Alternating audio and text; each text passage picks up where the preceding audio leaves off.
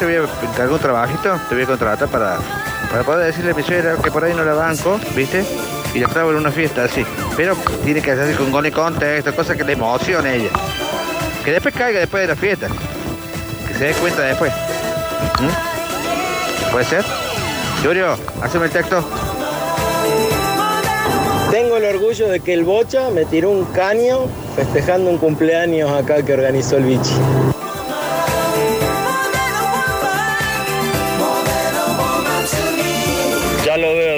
Agachándose para pegarle con la parte izquierda de la cara a la pelota. Por Dios.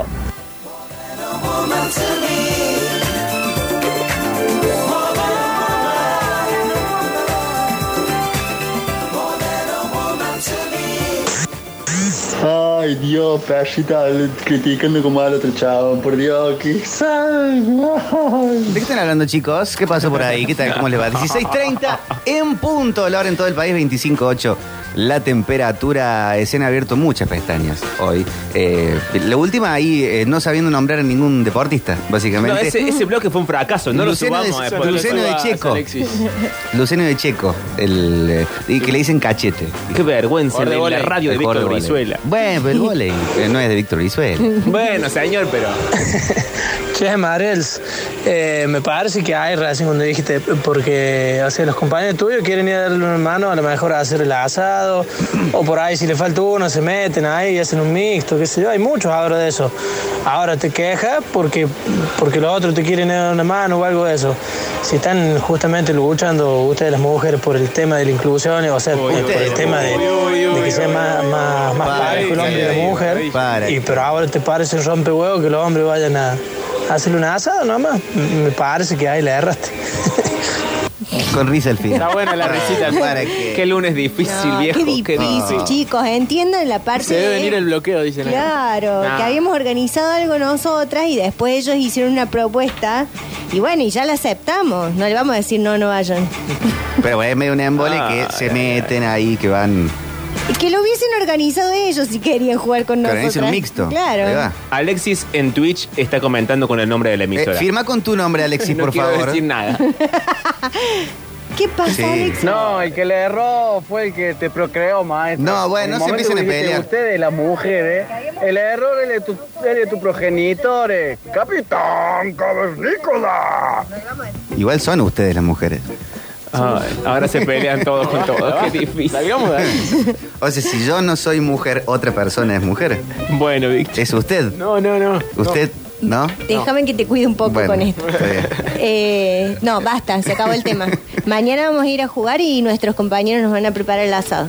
Y chao. Y chao, se acabó. Pero deben querer ir a ver ahí, sí, no. No, que vayan a ver. Por Lo eso, que pasa no. es que, no, yo tengo una mala experiencia, voy a decir la verdad. Tengo una mala experiencia que es mi hermano burlándose. Siempre la hermana. Qué bárbaro, eh. qué- qué- qué la Entonces, hermana. Qué entonces, Qué boludo que eh, somos, bueno, no. no sé, no, no, no quisiera eso, o sea, no- está todo bien que vayan nuestros compañeros si van a, a pa- a pasarla bien porque nosotros nos vamos a divertir. Ahora, si van a ir a bardear a las minas, no saben jugar, no, vayan. No, no, no, eso Bueno. sí que no. Mira cómo le pegó. Claro. eh, no. Tu hermano sabe que lo expones todos los días. Bueno, que me Él está tanto. Él ya la expuso mucho tiempo. Claro. Claro, sí, es verdad. Sí.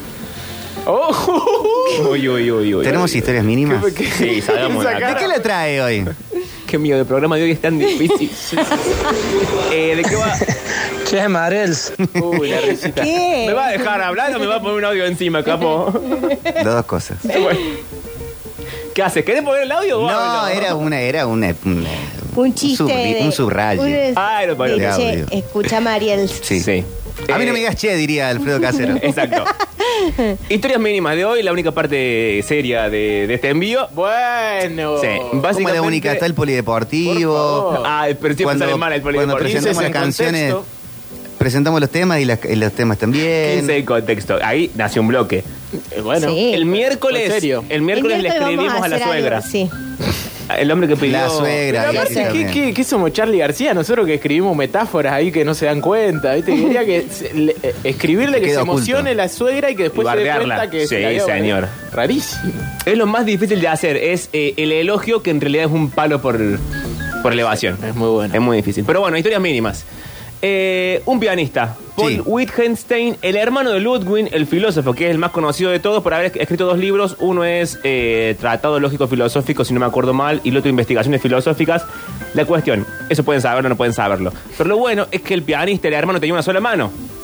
Y como tenía dinero, le pagaba a la gente más importante, a los compositores más importantes para que le compusieran eh, canciones que pudieran ser tocadas con una sola mano.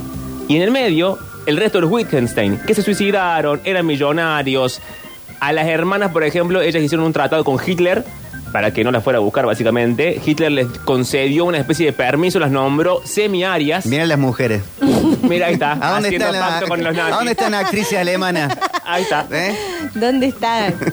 Y lo interesante de esto es que para concederles ese permiso para que huyeran de Alemania, ellas le dieron toda su fortuna, la fortuna que tenían radicada en Alemania, no la que tenían radicada en los otros países. Y se sospecha que los primeros tres años del nazismo, voy de nuevo, los primeros tres años del nazismo se financiaron con la plata de las hermanas Wittgenstein. Esa cantidad de plata tenían eh, para financiar la carrera armamentística de los nazis. Todo eso y más en el Historias Mínimas de hoy. Historias mínimas, mínimas, Porque si la humanidad es el brazo armado que quiere destruir la belleza, nosotros haremos lo imposible para salvarla. Aunque más no sea contando las últimas historias. Decir Wittgenstein hoy remite en forma automática al inclasificable Ludwig, el único de los filósofos del siglo XX que subordinó su pensamiento a su ética, a tal punto que en su juventud renunció a una herencia equivalente a 300 millones de dólares de hoy, además de abandonar cinco veces en su vida la filosofía para ser, sucesivamente, soldado raso en la Primera Guerra, maestro rural en Austria, jardinero de monasterio en Suiza, enfermero en Londres durante la Segunda Guerra y, por fin, solitario habitante de una precaria cabaña en los confines de Irlanda. Ludwig Wittgenstein revolucionó dos veces la filosofía. Primero de jovencito, con un libro de 70 páginas, el Tractatus Lógico-Philosophicus, y 30 años después, con sus abrumadoras investigaciones filosóficas, publicadas póstumamente y hasta el día de hoy no entendidas del todo por nadie.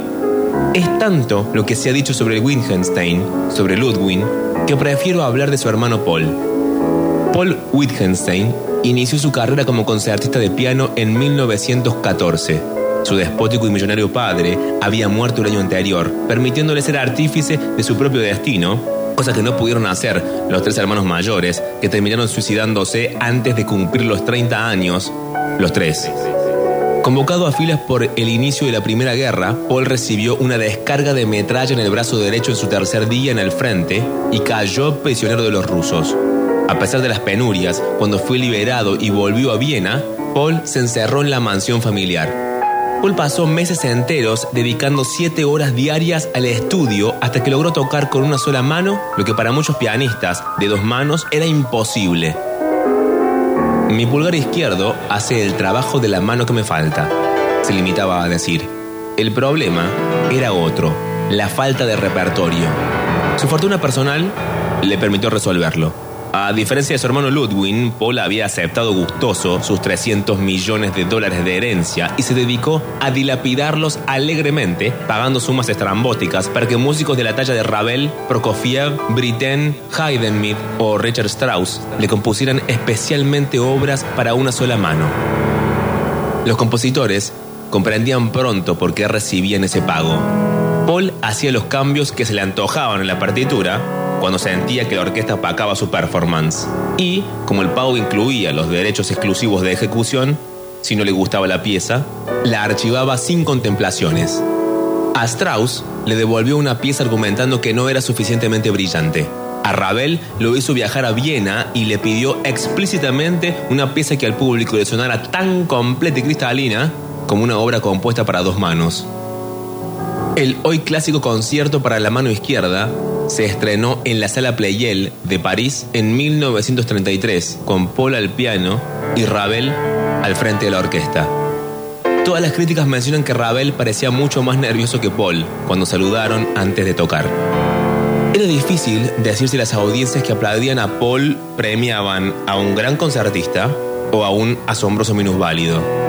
Los miembros de su familia, cuyos gustos musicales eran más exigentes que los del público medio, nunca fueron especialmente enfáticos.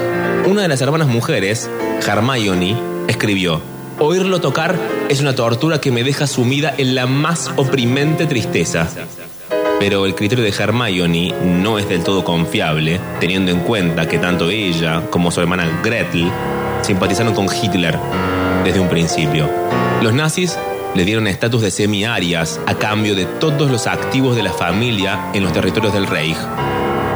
En el libro The House of Wittgenstein, Alexandra Von calcula que esa donación ascendía a 6 mil millones de dólares y financió la industria armamentística nazi los primeros tres años de la guerra.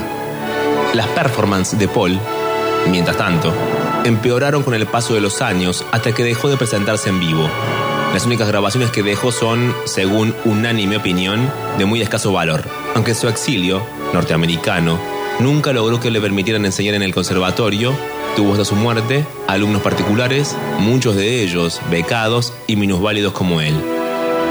Su esposa Hilde, que era medio ciega, había sido alumna suya en Viena y como no era judía, Paul había sido acusado de degeneración racial y tuvo que dejar Austria de apuro en 1938. Su mujer y sus hijos lo siguieron año y medio después. Allí los instaló en una casa en Long Island y los visitaba durante los fines de semana. Cuando Paul llegó casi con lo opuesto a Nueva York y sin su ballet de toda la vida, dejó toda la ropa sucia tirada junto a la puerta de su habitación de hotel. Cuando esta desapareció, debió quedarse dos días sin salir, tapado con una manta, haciendo las entrevistas para contratar una ayuda de cámara.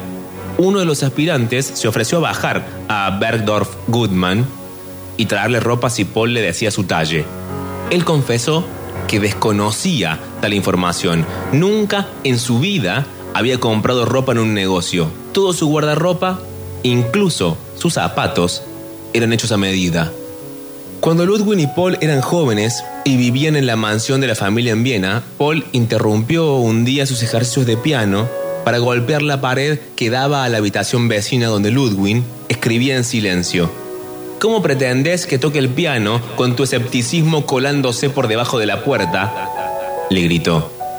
Ludwig no contestó. Estaba demasiado concentrado en su Tractatus Lógico-Philosophicus, del cual hizo una sola declaración en toda su vida. Es un libro que consta de dos partes, dijo, la aquí presentada y lo que no escribí. Justamente, esa segunda parte es la más importante. Cada vez que leo esa frase, pienso en el famoso Koansen. Conocemos el sonido que hacen dos manos al aplaudir, pero ¿cuál es el sonido del aplauso de una sola mano? Y me pregunto cuál de los dos hermanos Wittgenstein logró acercarse más a la respuesta. ¿Y ustedes? ¿Escaparían de todos los horrores posibles solo para poder aplaudir con una sola mano?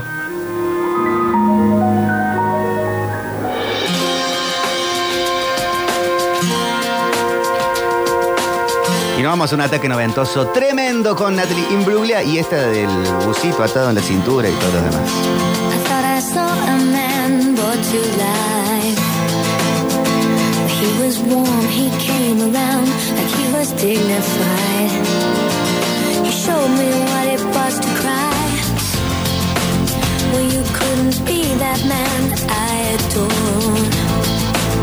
You don't seem to know, seem to care your heart is for